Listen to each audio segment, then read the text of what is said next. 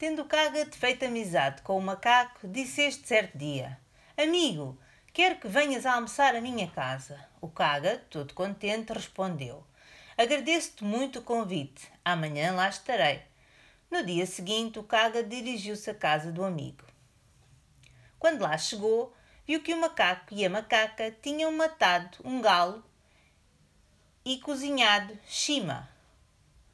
O macaco pousou a comida na mesa e disse: Ora, vamos lá comer a chima e este belo galo.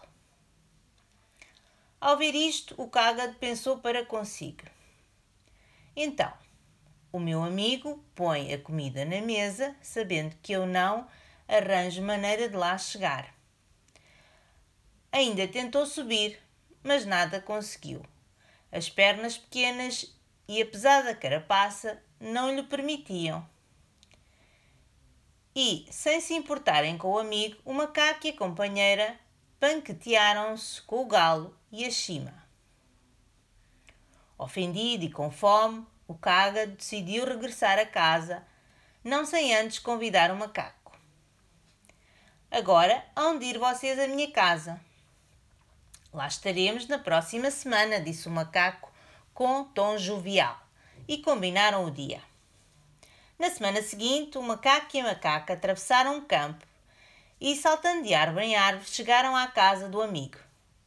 Aí deram conta de que também o caga tinha preparado um galo e feito de cima.